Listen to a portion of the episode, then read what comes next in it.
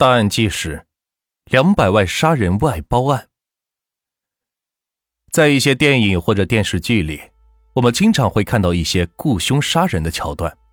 这种情节在现实生活中也是存在的。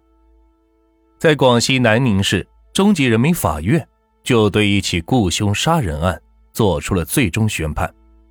可是电影里演不出来的是，这一桩生意被转手四次。层层抽水，酬金从两百万元减为一百万元、五十万元、二十万元、十万元。最后一名杀手嫌酬金低，又把十万元骗到手，于是联合目标演了一出戏。据了解，二零一二年八月，被告人秦佑辉与何某签订协议，通过转款给何某，以便投资参股。广西某房地产有限责任公司以及南宁某置业的有限公司。二零一三年，魏某与上述两家公司因合作开发房地产产生纠纷，而对两家公司提起了民事诉讼。二零一三年十月，秦佑辉因担心其投资参股的两家房地产公司亏损，遂指使被告人西广安雇凶杀人去杀害魏某，于是。西广安找到被告人莫天祥，让他具体操办雇凶杀害魏某一事。秦佑辉在宾阳县黎塘镇将两百万现金交给了西广安，用于作为杀人的酬金。西广安将其中的一百万给了莫天祥。拿到目标魏某的身份证复印件、电话号码、车牌号码等信息后，二零一四年四月，西广安向秦佑辉提议。需要追加一百万杀人酬金，秦佑辉虽然同意，但是要求事成之后再付。当月，莫天祥却又雇了另一位被告人杨康生杀魏某，他给了杨康生二十七万，一部存有魏某照片的白色手机，一张写有车牌号码的纸条，以及一张魏某的白底照片，许诺事成之后给他五十万酬金。但杨康生又把这桩生意。包给了杨广生，并将上述含有魏某信息的物品和二十万元交给了杨广生。杨广生则又雇佣了被告人林显四去实施杀害魏某，并许诺事成之后给予林显四十万元。林显四答应去杀害魏某，杨广生便将上述含有魏某信息的物品交给了林显四。事后，林显四反悔，决定放弃杀害魏某。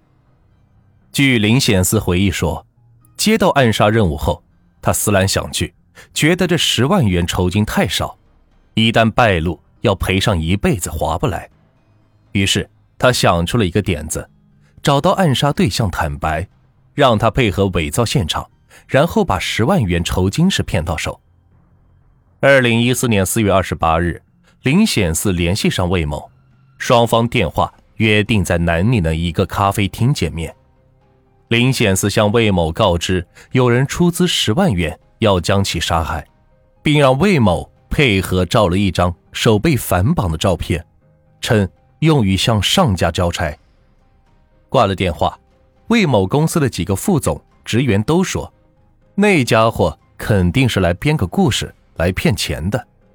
但是，魏某认为，如果对方开口要钱，那就是编个故事来骗钱的。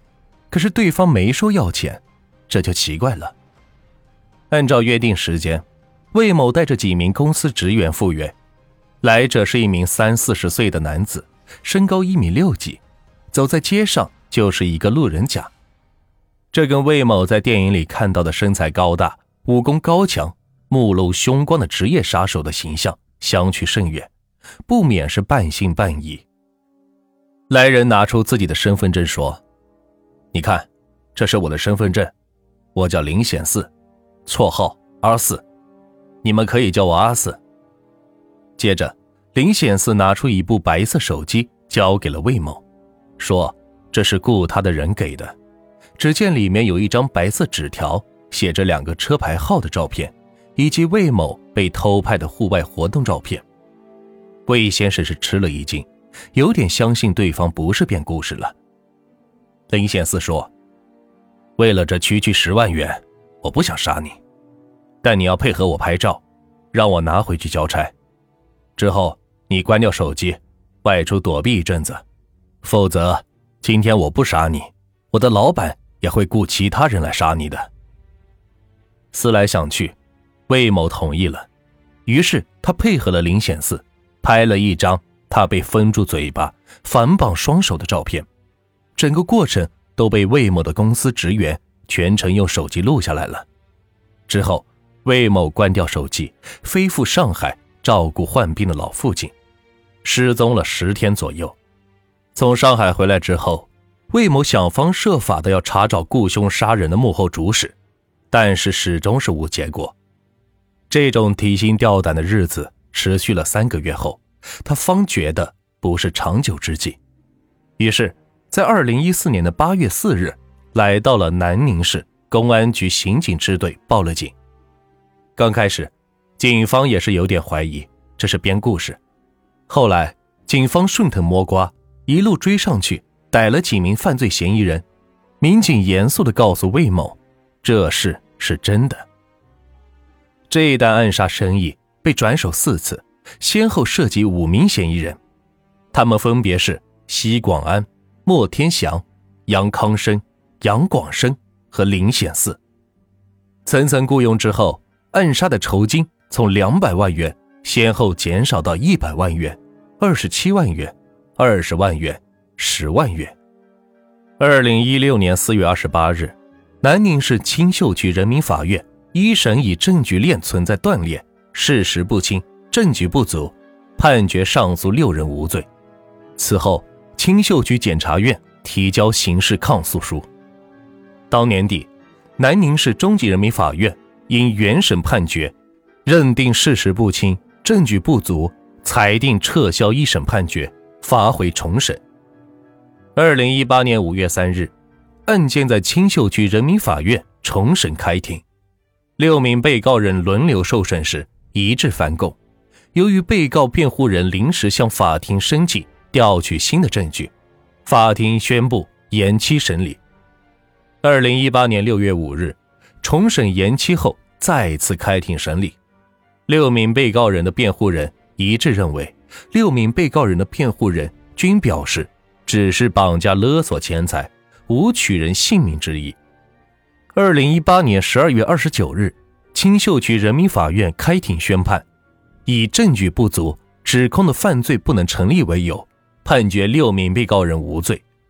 法院审理认为，公诉机关出示的证据没有形成完整的证据链条，没有达到证据确实、充分的法定证明标准，不能得出六位被告人故意杀人的唯一结论。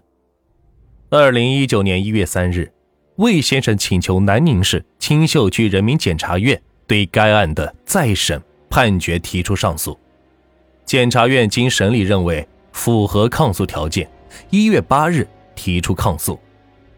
六月三日，该案在南宁市中级人民法院二审开庭。在检察院两次抗诉背后，控审双方就非法取证排除意见相左。法院质疑检察方所提交的证据是否系合法取得，导致案件争议诸多。检方指控六名被告人犯故意杀人罪的事实清楚，证据确实充分，应当以故意杀人罪追究其刑事责任。法院一审判决采信证据错误，导致认定事实适用法律错误，对六名原审被告人宣判无罪明显不当。望法院依法纠正。面对检察院的指控，六名被告人均予以否认，称非杀人，而是抓人。最终，南宁市中级人民法院未当庭宣判。